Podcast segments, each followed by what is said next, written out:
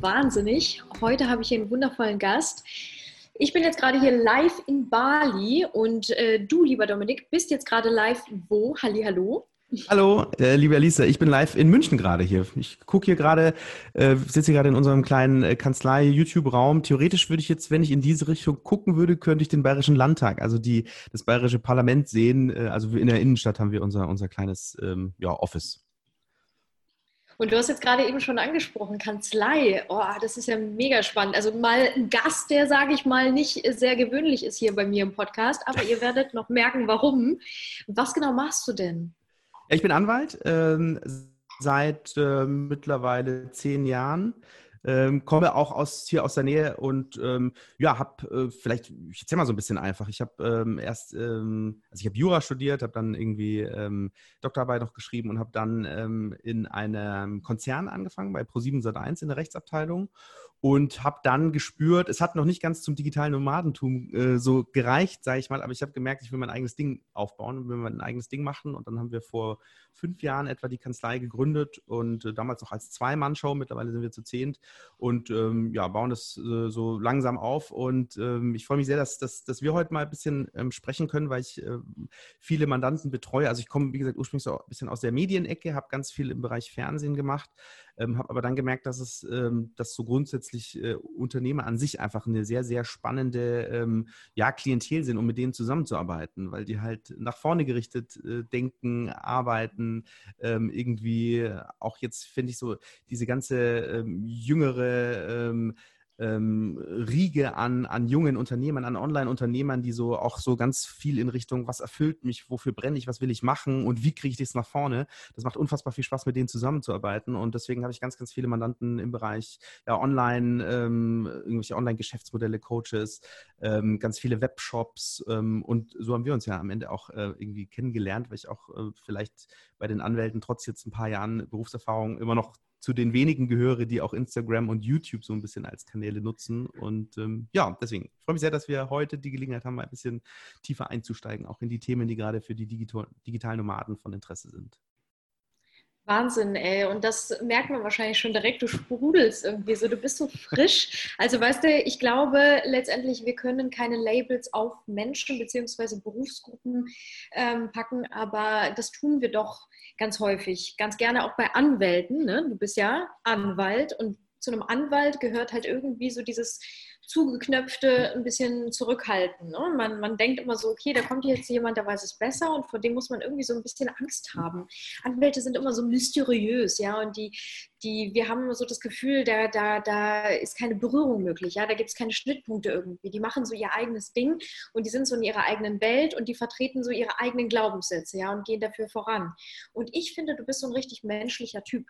Und ich mag dich von deiner Energie her super gerne. Und deswegen habe ich das Gefühl, also A, matcht das halt bei uns total gut. Wir hatten ein ähm, längeres Gespräch jetzt vor kurzem und ähm, haben da einfach telefoniert miteinander.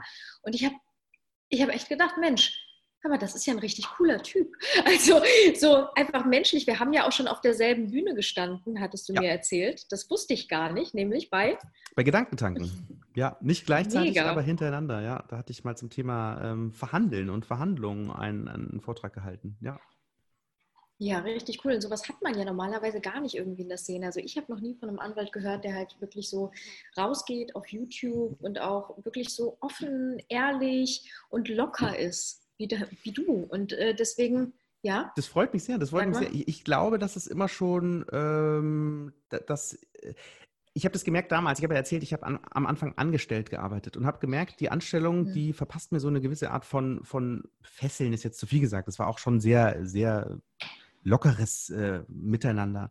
Aber ich habe trotzdem gemerkt, da ist ganz, ganz viel, was mich, was mich einschränkt. Und ich bin so jemand, ich will einfach, um meine volle ähm, Energie entfalten zu können, brauche ich einfach auch so ein bisschen die Gewissheit, dass ich jetzt mich niemandem gegenüber rechtfertigen muss. Und so ist eigentlich alles entstanden, auch mit YouTube, weil ich gesagt habe, ähm, ich bin niemand, der, der in, einem, in einer Großkanzlei in einem Korsett drin steckt und sich gegenüber dem Partner oder dem Chef rechtfertigen muss, weil er jetzt einen YouTube-Kanal hat, sondern ich sage einfach, Leute, äh, ich mache meinen YouTube-Kanal. Äh, wem es gefällt, der soll sich anschauen und wem es nicht gefällt, der soll sich nicht anschauen. Aber ich werde mich ganz bestimmt nicht dafür rechtfertigen, warum, wie und kann man das überhaupt machen, einen Anwalt bei YouTube ähm, oder bei Gedankentanken oder bei Instagram, ähm, sondern ich mache es halt einfach. Und das, das ist, glaube ich, so ein Teil, so dass dieser innere Freiheitsdrang. Insofern äh, ist, glaube ich, das ist ein Punkt, warum wir mhm. auch so auf einer Wellenlänge sind, auch wenn ich jetzt äh, auch aus familiären Gründen irgendwie äh, nicht sag ich mal, vielleicht ein Glaubenssatz, aber ich sage ähm, so, ich bin schon hier in, in München verwurzelt und ähm, ich will jetzt vielleicht auch gar nicht überall auf der Welt leben, aber trotzdem habe ich einen immensen äh, inneren Freiheitsdrang und sage, ich will die Sachen einfach dann machen,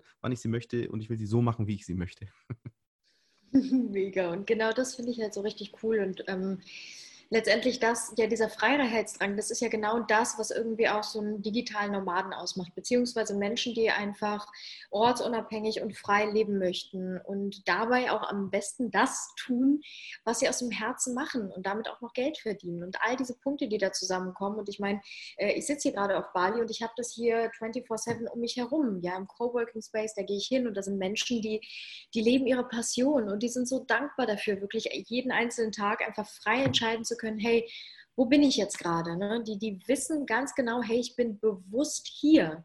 Ich bin bewusst hier, nicht wegen Corona, sondern tatsächlich habe die Entscheidung für mich getroffen. Und ähm, ich glaube, dass letztendlich viele von uns so einen Traum haben, den sie aber nicht verfolgen, weil so viele Blockaden in unserem Kopf sind, weil da so viele Grenzen sind, so viel Leistungsdruck, so viel Druck von der Gesellschaft, die einem quasi sagt, nee, das ist nicht möglich. Das ist nicht möglich, weil das ist viel zu kompliziert. Und es ist vor allen Dingen illegal. Ja, gerade mhm. bei uns Frauen, und ich spreche da aus Erfahrung, hat man so das Gefühl, oh, mache ich jetzt gerade etwas Falsches? Also ist das okay, was ich hier tue? Kann ich überhaupt auswandern? Und wenn ja, was muss ich denn dabei eigentlich alles beachten? Was muss ich dabei beachten, wenn ich auch als Frau ein Unternehmen gründe? Und deswegen finde ich das so interessant, mal mit dir darüber zu sprechen, ähm, inwiefern kann ich denn mein Business im Ausland aufbauen und was muss ich dabei alles beachten, wenn ich als digitaler Nomade einfach losgehe. Ich bin jetzt, sage ich mal, in Deutschland, wir nehmen jetzt mal diesen Fall und ich denke mir, hey, ähm, ich, ich möchte zwar auf Reise gehen, ich habe da vielleicht auch schon ein paar Ziele irgendwie vor Augen, aber ich möchte auch dabei Geld verdienen, weil ich möchte mir irgendwie meinen Lebensunterhalt finanzieren. Das heißt, ich bräuchte ja ein Gewerbe irgendwo in dieser Welt. Oder ich lasse es in Deutschland. Was gibt es da für Dinge zu beachten. Das heißt, was Gewerbegründung angeht. Wenn ich jetzt mein Gewerbe in Deutschland lasse, muss ich natürlich meine Einnahmen in Deutschland versteuern. Wie ist das denn, wenn ich so Kunden aus Deutschland habe? Guter Punkt. Also du, du, ähm, du hast ganz viele Punkte jetzt angerissen, die man irgendwie ähm, dabei berücksichtigen muss. Ähm, am Anfang ist mal so die Frage, okay, ich möchte nicht, nicht angestellt arbeiten, sondern ich möchte in irgendeiner Weise ähm, freiberuflich oder selbstständig als Gewerbetreibender arbeiten. Das ist mal eine ganz große Unterscheidung, glaube ich, so der, der, der Einstieg so in dieses ganze digitale Nomadentum, weil das ja auch so dieser Punkt, diesen Punkt Freiheit ganz, ganz extrem ähm, so mit, mit ja, prägt. Ähm, und das ist juristisch betrachtet, ich versuche es mal so aus, aus, beiden Blickwinkeln so ein bisschen mal zu, äh, zu erklären. Ähm, das ist ein Riesenunterschied, weil ähm, an der Angestellten-Tätigkeit hängt nicht nur diese Abhängigkeit von einem, von einem Arbeitgeber, ähm, sondern auch für den Arbeitgeber ganz viele Verpflichtungen, was so Sozialversicherungen ähm, und diese äh, ganzen äh, Beiträge angeht. Da geht der Arbeitgeber auch ein großes Risiko ein, wenn er jetzt lassen wir mal das Reisen weg. Ähm, du sagst, ich will jetzt ab sofort selbstständig arbeiten, hast aber nur einen Auftraggeber ähm, und für den arbeitest du 40 Stunden pro Woche, Montag bis Freitag und hast fünf Wochen oder sechs Wochen Urlaub. Ähm, dann merkt, merkt man schon, irgendwas ist hier jetzt gar nicht so selbstständig und so frei, sondern es fühlt sich irgendwie und hört sich ziemlich an wie ein ganz normales Angestelltenverhältnis. So, und das ist auch das Gefährliche, weil in, in dem Fall, wenn der Arbeitgeber jetzt einem nur einen Stundenlohn bezahlt, ohne Sozialversicherungsbeiträge zu bezahlen, ohne für die Krankenversicherung zu bezahlen, ähm, dann geht der Arbeitgeber das Risiko ein, dass er das später nachzahlen muss, weil es eigentlich gar kein Selbstständiger ist, sondern es ist ein Scheinselbstständiger. Der ist nur dem Schein nach frei, aber eigentlich ist er ziemlich stark ähm, eingebunden in das, was, ähm, was der Auftraggeber ähm, und der eigentlich der Arbeitgeber wäre, ähm, was der macht. So, das mal so als, als, als Einstieg vielleicht, weil so fängt es ja vielleicht an, dass man sagt, ich bin erst angestellt, will dann raus, ich möchte mehr Freiheit, habe aber vielleicht einen großen Auftraggeber, der mir ähm, meine Miete zahlt, der mir ähm, so meinen Lebensunterhalt bezahlt. Ähm, und da muss man zumindest nach, nach deutschem Recht ähm, so ein bisschen die Augen offen halten und schauen, dass man sehr schnell von einem wegkommt zu mehreren. Ja, dass man mindestens drei, vier, fünf, mehrere Auftraggeber parallel und dort auch ähm, möglichst ähm, nicht irgendwelchen Weisungen unterbunden ist. Das ist immer so ein schmaler Grad. Ich habe vorhin gesagt, als Anwalt, ja, ich mache die Arbeit dann, wann ich möchte und wie ich sie möchte. Stimmt natürlich auch nur so in, ähm, zu einem gewissen Grad, weil natürlich habe ich äh, Mandanten. Ja, wenn du jetzt meine Mandantin bist und sagst, ja, ich brauche jetzt hier, morgen läuft eine Frist ab und ich sage, ich habe aber jetzt heute und morgen keine Lust, ich melde mich erst am äh, Sonntag oder am äh, nächste Woche oder in drei Wochen, dann sagst du auch, ja, äh, cool, dann suche ich mir einen anderen Anwalt. Ähm, deswegen, gewisse Grenzen gibt es natürlich schon. Ähm, aber ähm, in dem Moment, wo einem der, der Auftraggeber sagt, du machst das jetzt so, du setzt dich an diesen Schreibtisch, du machst das innerhalb von ähm, diesem Zeitfenster von 9 Uhr bis 12 Uhr, ich gebe dir genau vor, was du zu machen hast, das ist eher so, so ein Arbeitsverhältnis. Das mal so ganz grob. Also, wenn man sich entscheidet, okay, ich mache das Ganze jetzt selbstständig, dann kannst du es natürlich von überall auf der Welt machen. Es gibt im Prinzip zwei ähm, zwei Haken oder äh, Ansatzpunkte, die relevant sind für mh, hm, wem schreibe ich äh, oder welche Rechnung schreibe ich, was schreibe ich auf meine Rechnung und wo zahle ich meine Steuern und was für Steuern muss ich bezahlen. Und das ist im Prinzip zum einen der Wohnsitz und zum anderen die Frage ähm, des Gewerbesitzes. Ähm, und da gibt es im Prinzip äh, fast unendlich viele ähm, Konstellationen. Ähm, wir gucken uns jetzt mal die Konstellation an. Ich habe noch einen Wohnsitz in Deutschland. Dann habe ich grundsätzlich auch mal, ich, ich muss keinen Wohnsitz in Deutschland haben, um ein Gewerbe anzumelden. Aber wenn ich einen habe, dann bin ich dort auch steuerpflichtig. In der Regel. Es gibt Steuerrecht, das ist sehr, sehr, sehr, sehr komplex. Es gibt auch nochmal ganz viele ähm, Feinheiten. Ich empfehle auch immer nochmal im, im Zweifel wirklich mit dem eigenen Steuerberater, der idealerweise auch ein bisschen Verständnis hat, äh, für das digitale Nomadentum in die Details zu gehen. Aber ich will mal so in dem Podcast einfach so auf die Grundzüge so ein bisschen eingehen. Ähm, grundsätzlich Deutschland, Wohnsitz oder gewöhnlicher Aufenthaltsort, das heißt, ihr habt noch eine Wohnung da oder äh, man ist noch bei den Eltern gemeldet, dann muss man grundsätzlich auch in Deutschland seine Steuererklärung abgeben und in Deutschland auch Steuern bezahlen. Jetzt gibt es die Möglichkeit, dass man sagt, nee, ich will aber, ich will alle Zelte in Deutschland abbrechen. Hm, dann kann man das natürlich machen. Du brauchst keinen deutschen Wohnsitz.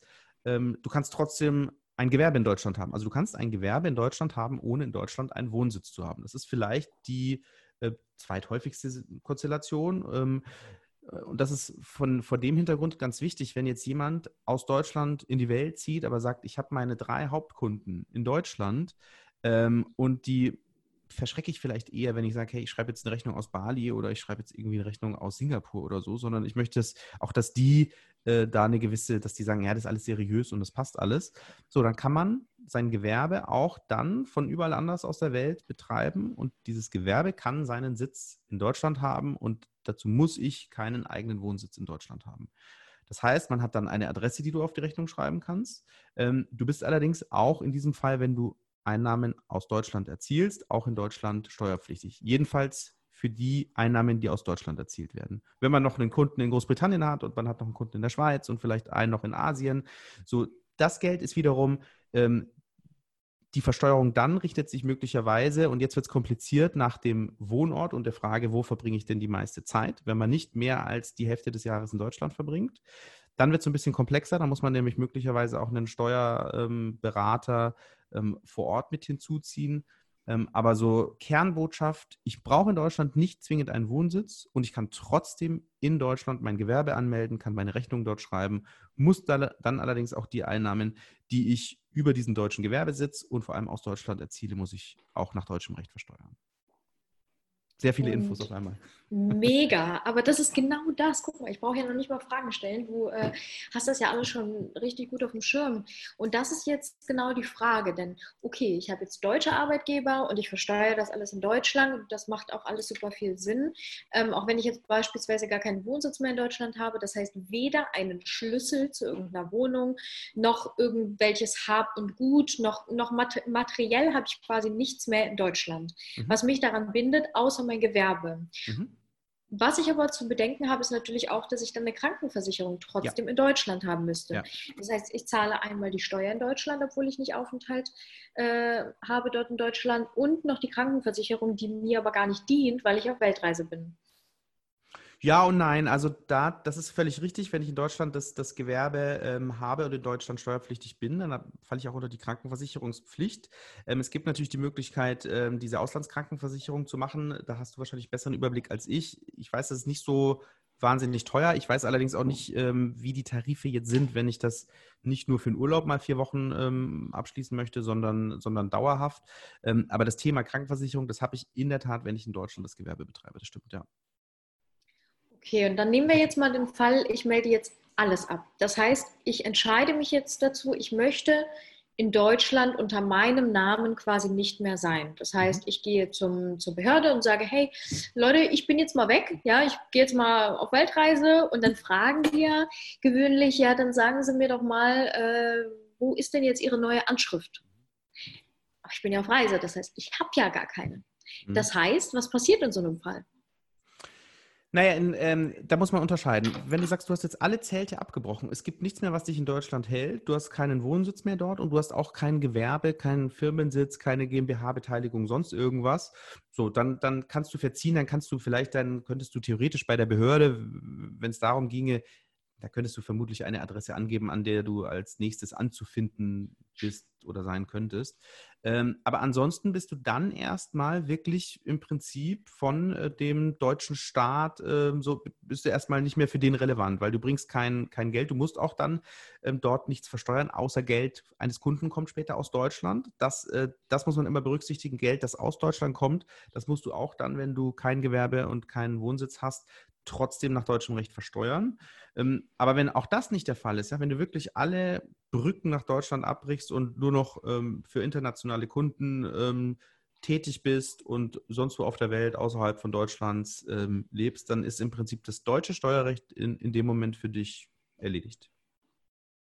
Und was wäre, wenn ich aber jetzt, ähm, ist es nicht so, dass das Gewerbe automatisch abgemeldet ist, wenn ich mich in Deutschland abmelde oder muss ich das Gewerbe nochmal separat abmelden? Ja, das ist nicht automatisch. Das sind zwei Dinge, die tatsächlich voneinander separat zu betrachten sind.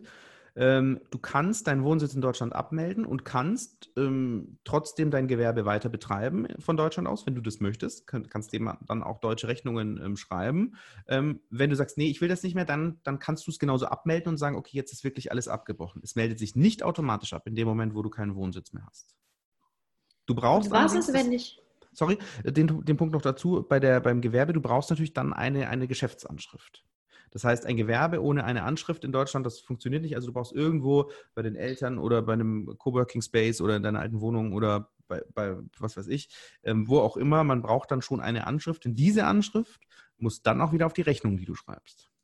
Das ist vielleicht äh, noch ein ganz wichtiger Punkt. Also ein Gewerbe, das so äh, in, der, in, der, in der Luft ansässig ist, das gibt es nach deutschem Recht zumindest nicht.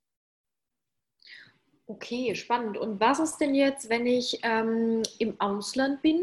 Ich habe quasi alle Zelte in Deutschland abgebrochen, habe bereits ein Gewerbe angemeldet im Ausland mhm. und versteuere quasi nach diesem Gewerbsrecht quasi, wo mein Gewerbe ist, sage ich jetzt beispielsweise mal in Amerika oder auf Bali, also in Indonesien oder Zypern oder Malta oder was es da nicht alles gibt, wo ich Gewerbe anmelden könnte. Das heißt, ich habe aber deutsche Kunden. Wo versteuere ich denn jetzt quasi die Einnahmen? Bei meinem neuen Gewerbe oder in Deutschland? Jetzt wird es kompliziert. Wenn du deutsche Kunden hast, die, äh, also anders gesagt, du hast Einnahmen aus verschiedenen Ländern. Ähm, wenn du und du hast kein Gewerbe, dann musst du trotzdem, es gilt im, im, im Steuerrecht, es gibt so diese, diese, das sogenannte Quellensteuerprinzip. Das heißt, ähm, dort, wo du das Geld verdienst, musst du es auch äh, im Zweifel versteuern. Es gibt dann teilweise Absprachen zwischen den Ländern, aber du musst dann tatsächlich deine deutschen Einnahmen nach deutschem Recht versteuern und deine indonesischen nach dem dortigen Recht, das ich ähm, noch weniger kenne als das deutsche Steuerrecht. Aber da wird es okay, tatsächlich komplex. Und deswegen ein, ein wichtiger Punkt, dass man tatsächlich ähm, Steuern ist ja äh, ist ein Riesenthema, nicht nur bei uns in Deutschland, sondern, sondern weltweit. Und natürlich geht es immer darum, äh, Steuern optimal zu gestalten, zu gucken, wo kann ich, äh, wie zahle ich möglichst wenig Steuern, was habe ich da für Gestaltungsrechte und so weiter. Ähm, und ein, ein Steuerberater, das muss jemand sein, der dein Business auch versteht und nachvollzieht. Also wenn ihr auf der Suche seid nach einem neuen Steuerberater, dann würde ich ganz gezielt im im, im, Erstgespräch oder im Kennenlerngespräch schon in Erfahrung bringen, ist das jemand, der mit solchen grenzüberschreitenden Sachverhalten ganz, ganz gezielt in diesem ähm, im Dienstleistungssektor im Bereich der digitalen Nomaden Erfahrung hat oder zumindest ein Verständnis dafür hat, wie das, wie das funktioniert. Weil es ist komplett was anderes, auch nochmal, wenn du was produzierst. Es kann ja sein, du produzierst irgendwie was in Indonesien, verkaufst es aber vom deutschen Shop und verkaufst es in die Schweiz. So, dann hast du auch schon wieder drei Länder, die da eine Rolle spielen. Das ist aber trotzdem, das ist ein physisches Produkt. Da hast du wiederum ganz andere steuerliche Themen, als wenn du eine Dienstleistung erbringst, beispielsweise grafische oder Design-Dienstleistungen oder sonstige Beratungs-Coaching-Dienstleistungen. Ähm, das ist wieder was anderes und deswegen, da würde ich immer gucken, ähm, dass ihr dann für diese, für diese Gestaltung und vielleicht auch für den Berater, der euch dann betreut, vielleicht am neuen Wohnort ähm, oder wenn es einen deutschen Bezug gibt, dann in, in Deutschland, da jemand dazu holt, ähm, der das auch wirklich, der die Konstellation kennt. Ich selbst bin kein Steuerberater, deswegen kann ich in, in dem äh, Sinne sozusagen das große, den großen Bogen, den steuerrechtlichen ziehen. Aber ähm, was die Gestaltung, die Einreichung der Steuererklärung, ähm, mögliche Doppelbesteuerungsabkommen angeht, ähm, da empfehle ich dringend, da zu einem, zu einem Experten zu gehen, der mit eurem, mit eurer Situation, ist ja kein Job, sondern ist ja eigentlich ein, ein Lebens, äh, eine Entscheidung, die, das Leben zu führen, mhm. ähm, das auch einschätzen und beurteilen kann. Ja, absolut. Und ähm, letztendlich ähm, ist, glaube ich, das Problem, wie auch jetzt eingangs schon erwähnt, so dieser Druck, den wir uns machen, ne? weil wir halt gesellschaftlich so konditioniert sind, wir wir müssen ähm, Steuern bezahlen, genauso wie alle anderen Menschen auch. Und genau diesen Betrag. Und das geht dann in die und die Richtung. Und das ist die und die Höhe und andere Menschen. Also letztendlich ist es ein riesengroßer Vergleich, den wir da aufmachen. Und dann ähm, habe ich auch selber so erfahren, dass, dass der Moment, wo ich quasi aus Deutschland ausgewandert bin, das war so ein einerseits Befreiungsschlag, aber andererseits wie so eine Art, kann ich das jetzt wirklich machen? Ne? Also da war echt wie so ein Glaubenssatz, der mir gesagt hat, nee, Alisa, es ist jetzt gerade irgendwie nicht richtig.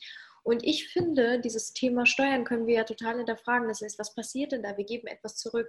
In meinem Glauben, und deswegen gründe ich hier zum Beispiel eine eigene Charity, sind das alles Dinge, die ich an diese Welt zurückgebe. Das heißt, mir ist es super wichtig, dass das alles im Fluss ist, aber dass ich vor allen Dingen nur für mich ganz persönlich weiß und entscheiden kann, hey, wo fließt denn das Ganze hin? Ja. Das heißt, ich mit meinen eigenen Händen bin aktiv vor Ort, ich sehe, was damit passiert und das ist für mich so dieses, ich schaue, wo braucht es mich? Wo braucht es meine Energie hier in der Welt? Und da kann ich sie hingeben. Zum Beispiel, wie viele von uns wissen denn, was eigentlich mit, mit Steuergeldern passiert? Und wie viele entscheiden denn bewusst, okay, ich möchte genau da rein meine Energie geben? Was hältst du denn generell, also jetzt, um nicht zu lange auf diesem Thema Steuern rumzu, rumzuhacken, aber ich finde, das ist halt so ein wichtiges Thema generell, was Glaubenssätze angeht und was uns diese Freiheit nimmt. Wie können wir ähm, diese Freiheit zurückerlangen, die uns quasi erlaubt, überhaupt in diese Welt rauszugehen, wenn da doch all diese Blockaden sind. Das ist ein sehr, sehr guter Punkt. Also ich glaube, ähm, dass, dass, ähm, Punkt, den man wirklich positiv hervorheben muss, wenn du sagst, so, ich habe Angst, ähm, ob das jetzt ähm, ist, weil du Deutschland verlässt oder weil du sagst, ich bin als Frau nicht so erfahren in Business-Geschichten, weil ich das vorher nicht gemacht habe. Wie auch immer, ich glaube, grundsätzlich ist mal ist wichtig, dass man ähm, schon so einen gewissen ähm, ja, so einen gewissen Respekt hat vor so dieser, ähm, es gibt einfach ähm, bestimmte Vorgaben, die, die dazu, ähm, ja, die bestimmte Regeln vorgeben, sagen wir es mal so. Ne? Das, es gibt Gesetze einfach. So, somit fängt es ja, so, ja an. Jetzt kannst du natürlich sagen, Gesetze sind mir doch scheißegal. Ich mache, was ich möchte. Ich hau jetzt ab und ähm, das ist mein Geld und ich gebe keinem was davon ab. So, das ist die eine Variante. Das ist ähm, dann, sag mal, wenn man so jemanden äh, berät und vertritt, deutlich schwieriger, weil du dann natürlich, ähm, weil du dann einfach schon komplett gegensätzliche Herangehensweisen hast. Ähm, wenn der eine sagt, ich will im Prinzip, ich habe nichts dagegen, das Recht zu brechen, oder ich will gucken, wie weit kann ich denn wirklich bis an die Grenze und wenn es ein bisschen drüber hinausgeht, dann ist auch nicht so schlimm, wie weit kann ich gehen, dann ist das ein komplett anderer Ansatz, ähm, auch energetisch, hundertprozentig, als wenn ich sage, ähm, ich verstehe, dass es bestimmte Vorgaben gibt. Es gibt Gesetze, die gibt es in Deutschland, die gibt es auch in anderen Ländern. Ähm, und ähm, ich bin absolut gewillt, die auch einzuhalten. Ich möchte nur den Teil, den ich gestalten kann, den möchte ich auch selber gestalten. Und ich glaube, das ist ein himmelweiter Unterschied, ähm, wenn du überlegst, ähm, gerade auch bei dem Thema, man, man hat internationale Kunden und jetzt hast du einen, der nicht bezahlt Ähm, und natürlich hast du da, du hast ähm, überall irgendwie Recht und Gesetz, ähm, dass wenn ein Vertrag besteht, dass du das Geld dann auch bekommst. Aber die nächste Frage ist natürlich immer, wie setzt du es dann auch durch? In welchem Land? Wie machst du eine Zwangsvollstreckung, wenn du in Deutschland sitzt und dein Kunde in Indonesien oder andersrum? So, das heißt, da gibt es einfach bestimmte ähm, bestimmte faktische Hürden, die es einfach sehr, sehr schwer machen. Und ich glaube, da ist es einfach ganz wichtig. Und davon ähm, habe ich Gott sei Dank, fast alle von meinen Mandanten ticken so und ist vielleicht auch so ein Thema, ähm, so, man, man findet sich dann eher, ähm, wenn man sagt, nee, ich, ich halte mich auch an den Vertrag, wenn es nur ein Handschlag war und ich keinen schriftlichen Vertrag mit 40 Seiten AGB habe.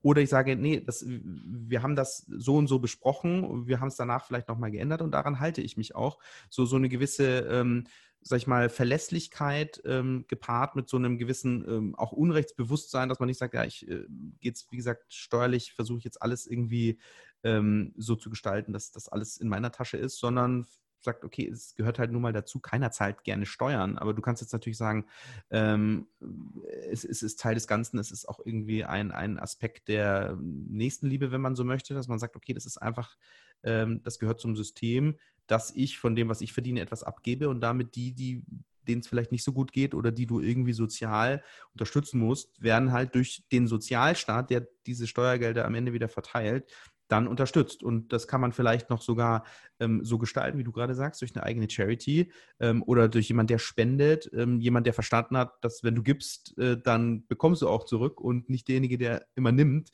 kriegt am meisten. Das ist, glaube ich, auch so. Da, damit fängt es, glaube ich, an schon am Anfang. Wie bist du denn eigentlich äh, gepolt? Ähm, und wenn man das natürlich noch dazu gestaltet, ähm, absolut, absolut fein.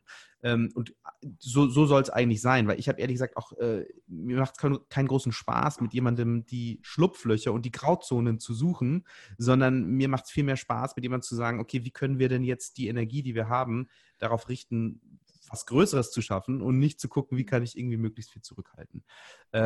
Aber grundsätzlich ist es natürlich dann so, das, wenn man das mal so verstanden hat oder sich auch das bewusst gemacht hat, natürlich musst du dann einfach auch immer gucken, wo sind die Grenzen. Ich glaube aber, dass die, dieser Glaubenssatz, ähm, ähm ich darf das vielleicht nicht, äh, ist das überhaupt erlaubt, ähm, am Ende dann, ähm, am Ende mit den richtigen Beratern und ähm, ich glaube auch mit dem, dass der, der Mut, der dazugehört, am Ende belohnt wird. Denn ähm, letztlich wird kein Staat kein Land auf dieser Welt irgendwie etwas dagegen haben, wenn jemand sagt, ähm, ich möchte jetzt hier ein Business aufbauen und ich möchte irgendwie Geld erwirtschaften, Umsätze erwirtschaften ähm, und bezahle natürlich auch meine Steuern in dem Maß, wie ich das, ähm, wie das von mir erwartet wird.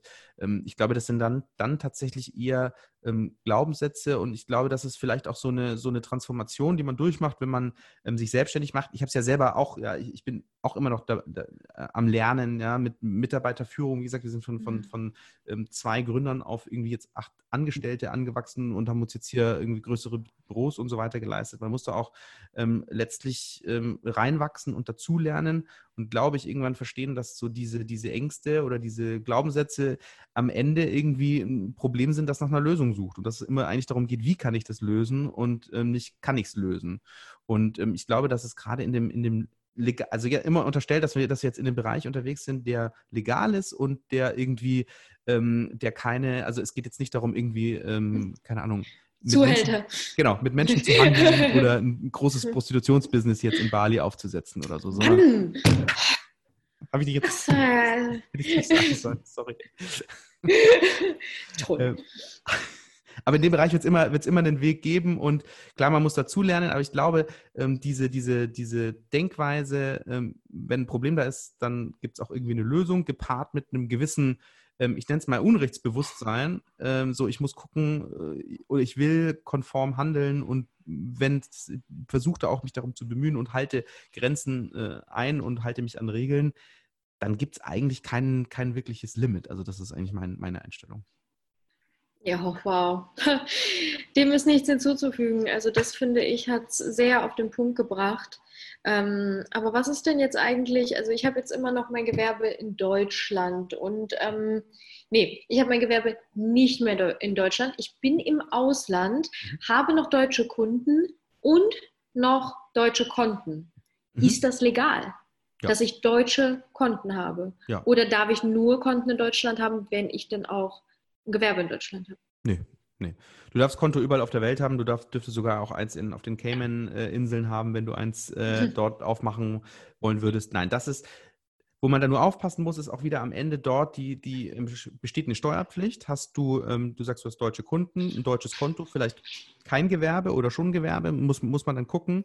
Ähm, aber was, was nicht passieren darf, so diese, du erinnerst dich vielleicht an die, an die Zumwinkel-Affäre. Ähm, das war ein, ein äh, Vorstandsvorsitzender von einem großen deutschen Unternehmen in Deutschland, der hatte geerbt, hatte ein Konto irgendwie in, ich glaube, der Schweiz war es, auf jeden Fall im Ausland.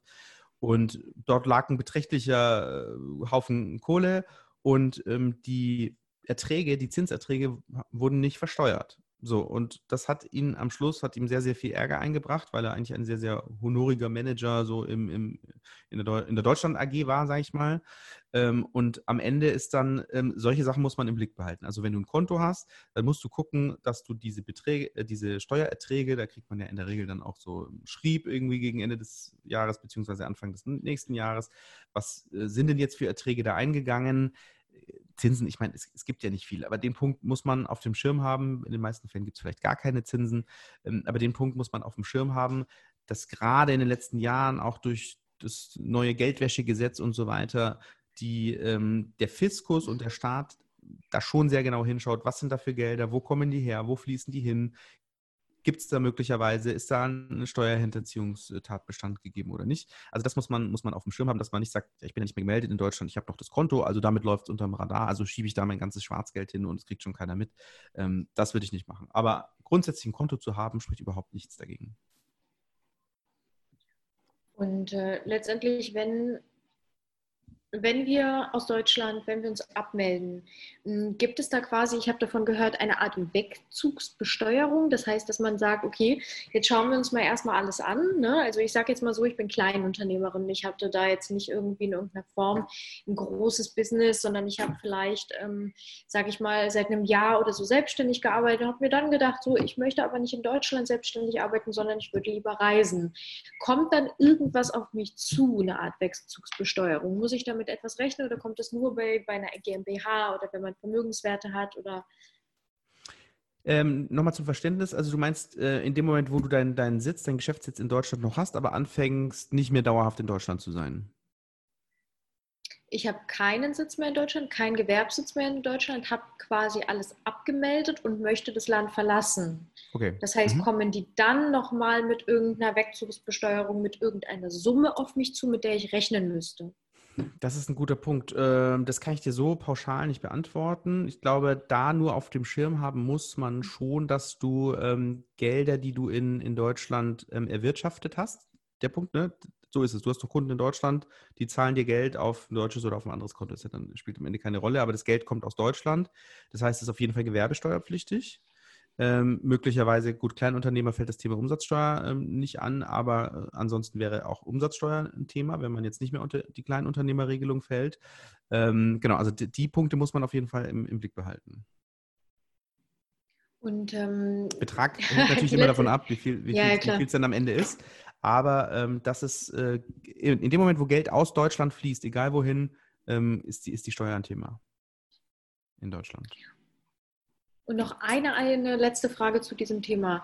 Ähm, Umsatzsteuer, Mehrwertsteuer. Wenn ich jetzt sage ich mal, ähm, ich habe nämlich davon gehört, wenn man Kunden in Deutschland hat und man ist jetzt im Ausland unterwegs und man hat ein Gewerbe äh, auch im Ausland, müsste man dann nur die Umsatzsteuer zahlen oder nur die Mehrwertsteuer oder irgendeine von den beiden anstatt komplett?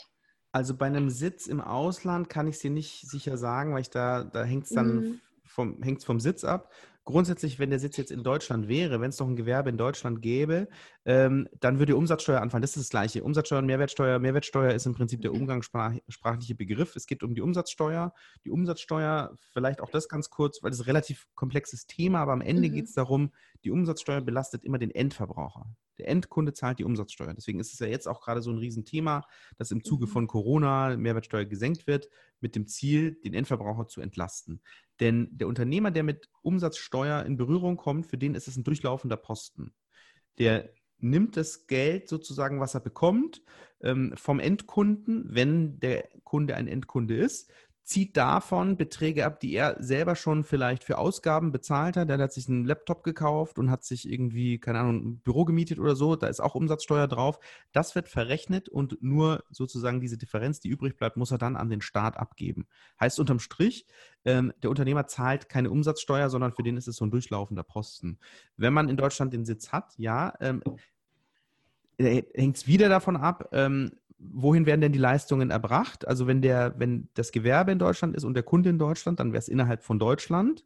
Dann müsste man Umsatzsteuer ansetzen. Wenn es jetzt das Gewerbe in Deutschland wäre und der Kunde in Österreich oder in einem anderen ähm, Land, dann kann es hier wieder, äh, dann ist in der Regel so, dass keine Umsatzsteuer anfällt, auch nach USA nicht. Und andersrum, wenn man sagt, ich habe jetzt einen Sitz in den USA und bringe Leistungen nach Indonesien oder nach Deutschland, dann geht es wiederum nach dem, nach dem Sitz, an dem das Gewerbe angemeldet ist. Also das ist ein relativ komplexes Thema ähm, mit der Umsatzsteuer ähm, und da, das muss man tatsächlich nach dem, nach dem Recht des Ortes dann entscheiden, wenn es nicht Deutschland ist, an dem das Gewerbe angemeldet ist. Mega spannend. Ähm, was mir jetzt gerade noch in den Sinn kommt, ähm, eine Kleinigkeit, die würde ich voll gerne fragen. Sag mhm. mal, äh, ganz viele Coaches oder Leute, die ja auch bei YouTube arbeiten oder so, die verwenden ja Musik ne, für, hm. um das zu unterlegen, beispielsweise unter zum Beispiel Meditationen. Ja, und letztendlich ähm, habe ich zum Beispiel jemanden, der komponiert mir diese Melodien. Mhm. Aber was ist denn, wenn ich einfach Musik von YouTube verwende und beispielsweise eine Meditation darauf spreche und die in den Podcast online stelle? Das heißt, die ist ja in dem Falle nicht lizenzfrei. Aber der Podcast okay. verdient kein Geld. Das heißt, ich erwirtschafte damit nichts. Es ist kein kostenpflichtiges Produkt, was daraus entsteht, sondern es ist trotzdem for free. Ist das legal oder ist es das nicht? Ganz, ganz schwieriges Thema, weil ähm, Musik ist irgendwie so in der, sag ich mal, heutigen digitalen Zeit überall verfügbar. Überall hast du, hast du Musik. Äh, was natürlich auch Spotify ja am Ende, man hat ja nicht mehr so wirklich das Gefühl, dass du für Musik was bezahlen musst, sondern Musik ist überall frei verfügbar. Aber in dem Moment, wo du neues urheberrechtlich spricht man von Werk, in dem Moment, wo du etwas Neues erschaffst, beispielsweise Meditationsvideo, ähm, ist das nicht mehr, du hörst die, die, Musik nicht nur an, das, was du bei Spotify vielleicht umsonst könntest oder für 10 oder 12 Euro oder Dollar, ähm, auch ohne Werbung. Ähm, und es ist auch nicht nur, dass du es bei YouTube einfach nur anklickst und dir anhörst, sondern du nutzt es ja, um damit ein neues Werk irgendwie zu, ja, zu verbessern, sag ich mal, besser zu machen, schöner zu machen. Und in dem Moment brauchst du im Prinzip immer eine Einwilligung dessen, der diese Musik komponiert hat. Und wenn jemand gesungen hat, dann eigentlich auch von dem, der gesungen hat. Ähm, das heißt, wenn du jetzt jemanden hast, der deine Musik komponiert, perfekt, weil mit dem kannst du einen Vertrag schließen. Mit dem sagst du, pass mal auf, ich darf deine Musik verwenden, ähm, ich schreibe das da rein, ähm, ich mache dich berühmt, ich habe so und so 4000 Follower, die lernen dich dann auch kennen und dann kriegst du vielleicht den nächsten Auftrag, ob du jetzt was zahlst oder nicht, äh, Verhandlungssache, aber dann kannst du mit dem eine Vereinbarung schließen. So ist es ja mit den meisten Songs nicht, weil wie viele Komponisten und wie viele Texter kennt man von Songs, die du irgendwie bei Spotify, bei YouTube oder sonst wo runterladen kannst. Das heißt, ähm, in dem Moment, wo du etwas schaffst und vielleicht plattformunabhängig dann auch nutzt, brauchst du am Ende eine, eine Zustimmung. Jetzt gibt es bei YouTube, ähm, ist ein bisschen eine Sonderkonstellation, weil bei YouTube kannst du ja innerhalb von YouTube, ich habe auch so einen Kanal, ähm, deswegen kenne ich mich da ganz gut aus, du kannst ja innerhalb von YouTube dir die lizenzfreie Musik auf dein Video machen. Passt. Ähm, ist von den Lizenzbestimmungen dann abgedeckt, musst du nicht separat bezahlen. In dem Moment, wo du es aber wiederum aus YouTube die Tonspur dort wieder rausnimmst und in einem Podcast bei Apple verwendest oder bei Spotify oder zum Download, verlässt du wieder diese YouTube-Lizenzbestimmungen und darfst es eigentlich nicht nutzen. Und gerade bei YouTube, ähm, ähm, das ist ein Dauerthema bei denen. Ähm, ich habe da auch schon mit verschiedenen ähm, Menschen von YouTube gesprochen. Ähm, auch dieses Thema rechte Verletzungen. Ähm, ich singe jetzt einen oder ich, ich mache jetzt unter meinem Video einen Song von Mariah Carey oder so. Mhm dann checkt es mittlerweile der Algorithmus selber. Oh, das ist mein Lied, das ist doch hier, ähm, das ist ja gar nicht von ihm. Und dann kriege ich entweder einen Strike und habe dann ein Problem mit meinem YouTube-Kanal.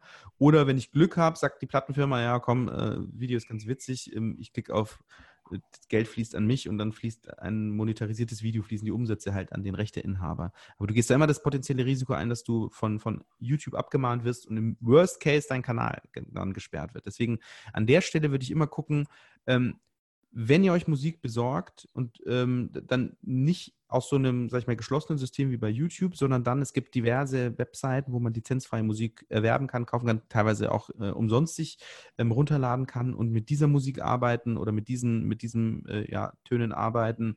Ähm, das ist immer besser, als sich so was zusammenzuklauen. Je bekannter, desto schlimmer und gerade auch, wie gesagt, YouTube lizenzfrei nur im Rahmen von YouTube, aber nicht darüber hinaus.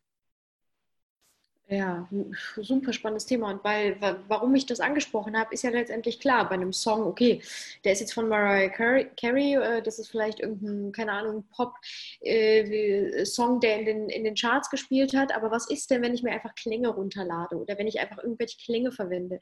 Da weiß ich ja gar nicht, wer hat die denn eigentlich komponiert, wer hat das erschaffen, wer hat das gemacht? Ja, und dann, dann fragen sich ganz viele, ja, sitzen da jemand und shazamt das Ganze jetzt oder wie funktioniert das? Ne? Weil letztendlich dann, wenn da diese drei, vier Stunden Relaxation, keine Ahnung was Videos hier auf, auf YouTube laufen, dann äh, denken ja ganz viele, naja, dann nehme ich doch einfach mal einen Teil daraus.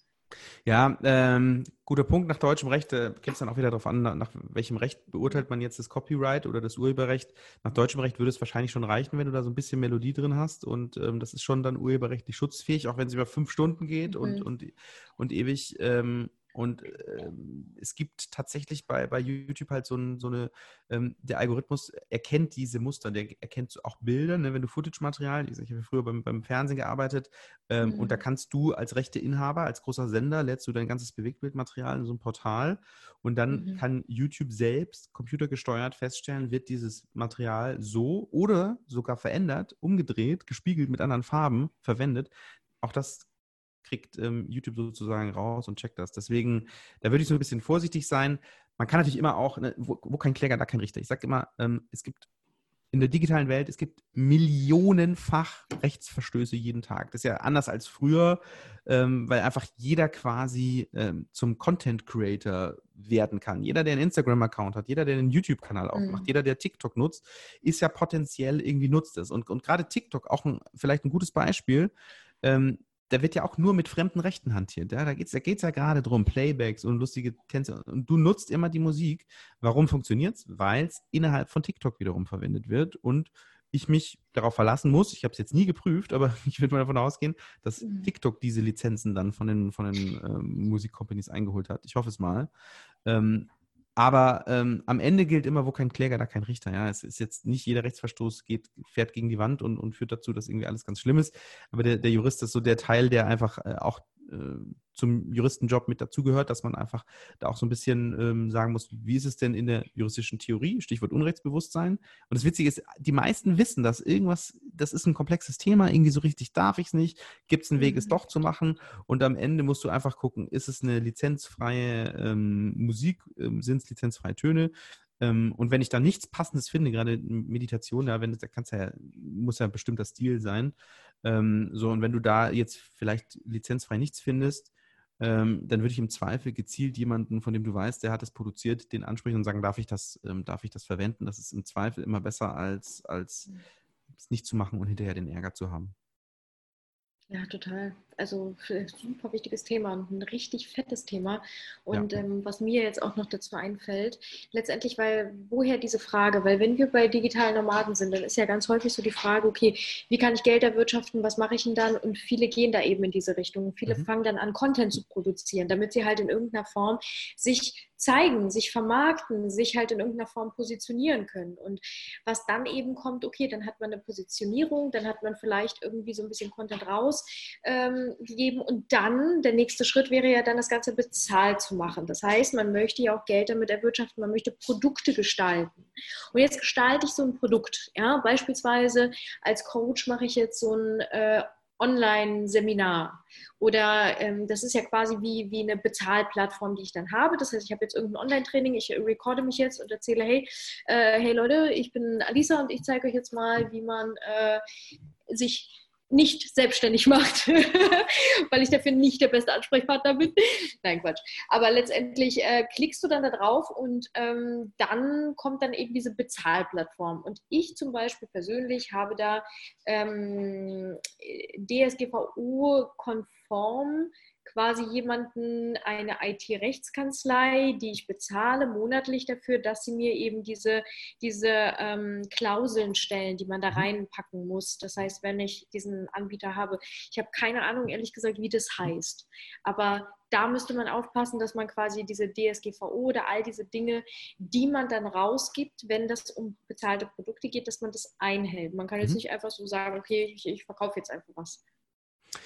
Ja und nein. Also grundsätzlich mal, äh, das ist auch wieder so die, die, die Sache am Anfang, die Entscheidung, ich möchte irgendwie ein eigenes Produkt äh, verkaufen, ich möchte irgendwie äh, ein Coaching anbieten oder ich möchte einen Videokurs mhm. oder was auch immer anbieten. Ähm, und dann, äh, es ist ganz simpel, ganz plain ist es eigentlich, du bietest es an, ich kaufe es, wir schließen einen Vertrag über Summe X, die zahle ich dir und dafür kriege ich den Zugang. So ist mhm. eigentlich so, das ist das, was, was du machst, wenn du, wenn du von Verkaufen sprichst. Klar, und jetzt kommen natürlich diese kleinen juristischen Stolpersteine noch dazu, dass du sagst, DSGVO, was für Daten werden denn wo gespeichert? Da muss man mittlerweile auch ein bisschen aufpassen. Privacy Shield, USA, ganz äh, komplexes Thema. Was machst du mit den Daten am Ende? Verkaufst du die weiter? Gibst du, hast du einen anderen Coach, der nebenan wohnt, wo du sagst, hier, da ist die Nummer, ruf mal an, die könnten auch für dich passen und äh, mein Kunde hat nie zugestimmt. So. Ähm, dann hast du das Thema ähm, AGB ähm, was ist denn jetzt eigentlich, wenn ähm, ich widerrufe? Was ist eigentlich, wenn ähm, die Leistung nicht dem entspricht, was ich eigentlich mir erwartet habe oder was mir versprochen wurde? Ähm, oder was ist denn jetzt eigentlich, wie zahle ich denn? Muss ich alles im Voraus bezahlen? Kann ich die Hälfte bezahlen, die andere Hälfte später? Ähm, was ist, wenn, ähm, angenommen, das ist jetzt irgendwie ein, ein ähm, Yoga-Training und ähm, da ist eine Übung dabei, die super special ist und ich wurde nicht darauf hingewiesen, dass ich mir da irgendwie einen Wirbel ausrenken kann. Und genau das ist passiert. Und jetzt muss ich irgendwie den ganzen Tag so laufen. Ähm, wie kann ich mir jetzt da irgendwie Schadensersatz holen? Das sind alles so Themen, ähm, die im Prinzip ähm, passieren können. Ja, es kann immer irgendwie was schiefgehen. Und ähm, die kann man dann ähm, in so, ja, in, in AGB-Form gießen. Ähm, das machen wir auch sehr, sehr häufig für alle möglichen ähm, Formen von Coaching. Da, da, da kommt es dann sehr darauf an, immer zu gucken, was ist denn jetzt eigentlich das Geschäftsmodell? Ja? Was, was wird geliefert? Gibt es eben gesundheitliche Risiken? Wie, wie läuft der Vertragsschluss ab? Ja? Als digitale Nomade, wer unterschreibt einen Papiervertrag? Ja? Keiner, sondern das vielleicht wird ein Videocall aufgezeichnet, ähm, vielleicht geht ein E-Mail-Angebot hin und her.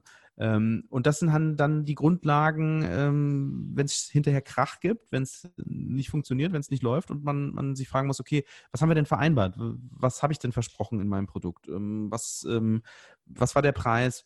Verkaufe ich es an den Verbraucher? Verkaufe ich es an den ähm, Unternehmer? So, und ähm, das sind alles so Sachen, die muss man idealerweise, ich sage immer ganz am Anfang, ja, wenn man startet, macht es jetzt keinen Sinn, mit Kanonen auf Spatzen zu schießen und zu sagen, ich gebe jetzt irgendwie Tausende von Euro für alle möglichen Berater aus, ähm, sondern da ist es immer, finde ich, besser, man startet erstmal, guckt, ist das ein Produkt, was überhaupt in den Markt geht, bevor ich jetzt irgendwie 10.000 Euro für alle möglichen Berater ausgebe und dann mit dem Produkt einmal 100 Dollar Umsatz mache, dann ist es irgendwie, da habe ich vielleicht viel gelernt, aber irgendwie, es war ein teures Learning.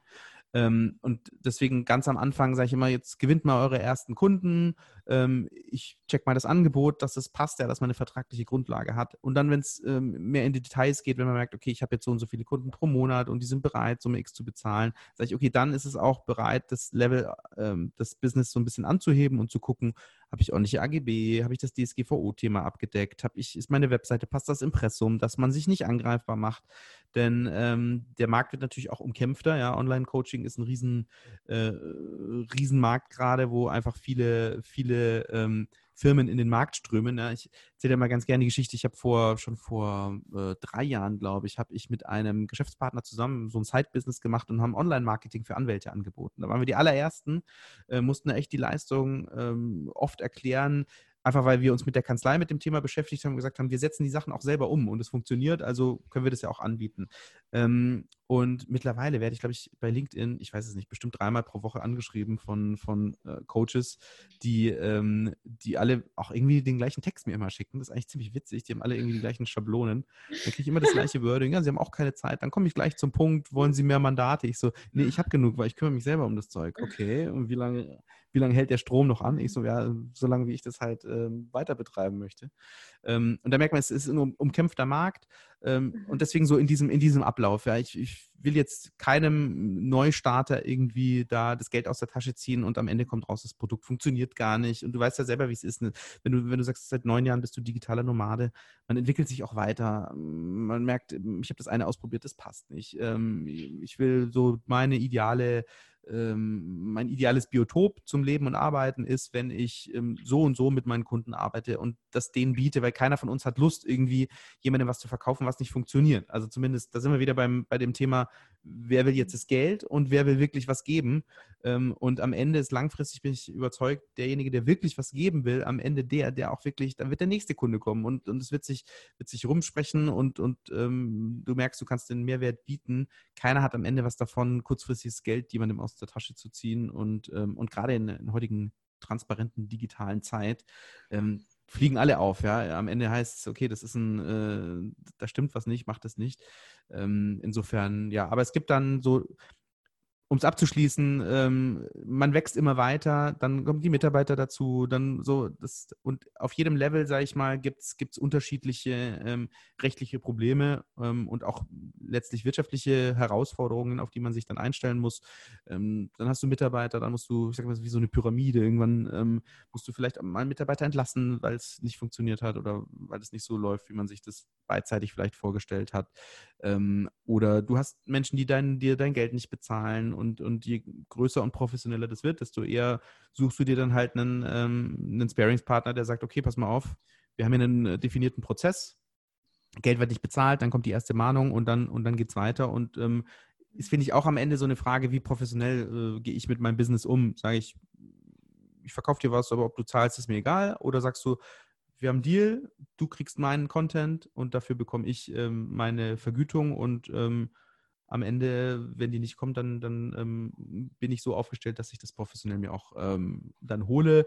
Ähm, aber das ist, wie gesagt, immer so eine Frage, auf welchem, auf le welchem Level bin ich und wo will ich auch hin? Vielleicht will gar nicht jeder digitale Nomade jetzt ein Riesenbusiness machen, sondern sagt, nee, wenn ich meine so und so viel tausend Dollar im Monat Umsatz mache und davon meine Kosten bezahlen kann, dann bin ich happy. Ich brauche jetzt nicht irgendwie das Riesending. Das ist, glaube ich, so eine Frage, was will man und wo will man hin? Und wo willst du eigentlich hin? Also was ist so deine Vision mit all dem, was du machst? Hast du da eine? Also hast du irgendwie so einen Zukunftsplan? Ja, also ich habe äh, hab viel ausprobiert in den letzten Jahren. Ähm, ich habe gemerkt, dass ich äh, wirklich so mein, mein eigenes Ding mache, aber ich ähm, habe jetzt auch wirklich den ganz klaren Fokus auf der Kanzlei, weil ich merke, das ist jetzt auch von den, von den Kolleginnen und Kollegen, die hier, ähm, die hier mit involviert sind, das passt jetzt einfach vom, vom Setting. Und ähm, ich halte hier und da noch, noch Vorträge ähm, und mache auch bei, ähm, bei YouTube bin ich nach wie vor sehr aktiv, weil das auch wirklich viele, viele gute Kontakte bringt und am Ende auch die, die, der, der Kanzlei dient und wir auch darüber sehr, sehr viele ähm, Bewerbungen bekommen, weil ich halt äh, einer der wenigen Anwälte bin, die so ein bisschen auch aus der Innenansicht so ein bisschen berichten und das natürlich dann wieder dazu führt, dass Leute sagen, oh, da möchte ich gerne mitarbeiten, das möchte ich gerne kennenlernen.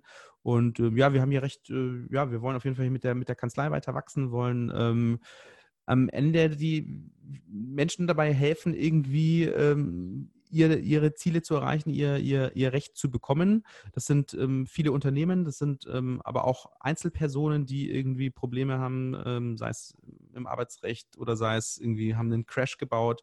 Ähm, und da sind wir ähm, Gott sei Dank, äh, sag ich mal, relativ weit, was so Online-Marketing-Geschichten angeht.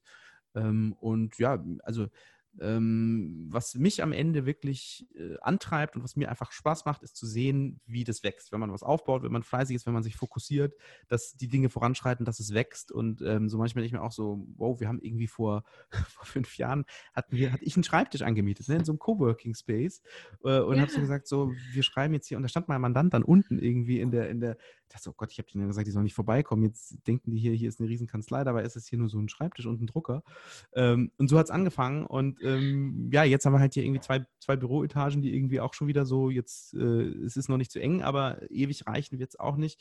Und ähm, das dann so festzustellen, zu merken, nee, wenn du, wenn du da weitermachst, fleißig bist, hin und wieder auch natürlich Risiken eingehst, hin und wieder auch mal Geld zum Fenster rauswirfst, weil du sagst, okay, das war jetzt die falsche Entscheidung, ähm, aber verstehst, dass du halt ähm, auch investieren musst, um irgendwie was zu bekommen und schlimmerweise immer investieren musst, dann, wenn du eigentlich sagst, so, puh, das tut jetzt aber schon ganz schön weh.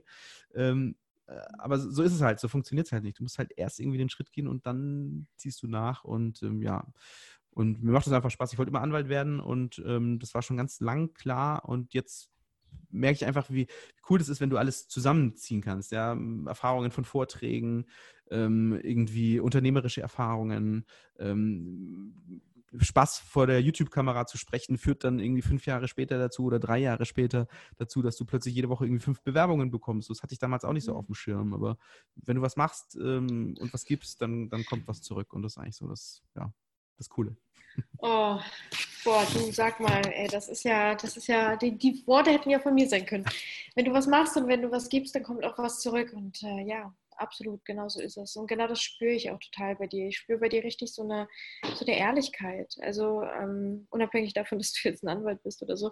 Aber letztendlich, da ist so eine, da, da ist richtig so diese Leidenschaft und das finde ich super schön. Und ja, auch interessant, dass du sagst, äh, du wolltest schon immer Anwalt werden. Ähm, ja. ja, ich glaube, wir, wir spüren, was, was unser Weg ist, wenn wir früh anfangen, auf diese Stimme zu hören. Und dann fangen wir nach und nach an, eben das Ganze aufzubauen.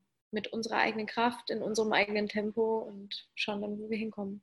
Genau. Und der erste Schritt ist der entscheidende. Und der erste Schritt geht oft nicht in die mhm. richtige Richtung. Aber ohne den ersten Schritt kommst du nie bei Schritt 200 an ich glaube auch nicht, dass es so richtig und falsch gibt. Ich glaube letztendlich, also ich persönlich, mich haben all diese Schritte geprägt. Jeder einzelne, der hat mich letztendlich zu dieser Person gemacht, die ich heute sein darf. Und ich bin da super dankbar für. Und deswegen glaube ich auch, egal wo du gerade bist, ob du zuhörst oder zuschaust, dass du, dass du nicht hinterfragst, irgendwie so, ähm, mache ich jetzt gerade einen Fehler, sondern viel eher, fühle ich mich gerade wohl? Fühle ich mich gerade wirklich wohl in dem wo ich gerade bin. Und das hast du so schön gesagt eingangs. Ähm, du hast gesagt, hey, ich, ich fühle mich in dem Ganzen nicht wohl. Ich bin das nicht. Und ich glaube, das ist der, der Kern Punkt, weil letztendlich wir identifizieren uns im besten Falle mit allem, was uns umgibt. Wirklich mit, mit, mit allem. Ich identifiziere mich mit, mit meiner Wasserflasche. Ich bin diese Wasserflasche irgendwo. Und diese Wasserflasche wird dann letztendlich wieder zu mir, weil ich trinke dieses Wasser. Und das ist so dieser Kreislauf dieser Erde. Weil alles, was, was dich umgibt, ob es dein Auto ist, deine Kanzlei ist, ja, die, die Tapete hinter dir, egal was, du erkennst dich darin wieder, sonst würdest du sie ja nicht holen. Weil die wird ja, bald ausgetauscht. Ich glaube, die neue ist schon da, die muss noch gebügelt werden. gebügelt werden, ja. Da sind, da sind dann so Palmen drauf und so. Naja. Diese Paragraphenzeichen. Nein. Geil. Nee, danke Dominik, wirklich von Herzen. Und wir werden alles hier unten auch verlinken. Und ich muss echt sagen, danke dafür, dass du bist, wie du bist, dass du so locker bist, dass du so offen bist, dass du dir diesen Spaß und, und diese Leichtigkeit und diese Freiheit im Inneren beibehältst. Denn das ist die Freiheit, die wir haben. Es ist nicht nach Bali reisen oder irgendwo anders hin. Ich glaube, diese Freiheit findet einfach in uns statt. Und wenn wir die nicht spüren, dann finden wir die nirgendwo in keinem tropischen Paradies. Ja, ich spüre das dass du sie schon hast und das ist wunderschön. Also danke dafür, dass du hier bist und dass wir ja, quatschen durften. Vielen, vielen Dank dir. Hat mir, hat mir sehr viel Spaß gemacht. Ich hoffe, ich konnte die eine oder andere Verwirrung ähm, reduzieren oder vergrößern, wie auch Stiften. immer. ja, das war sehr erfolgreich. danke, Dominik. Super. Ciao, ciao. Ich danke dir, liebe Lisa. Bis dann. Ciao.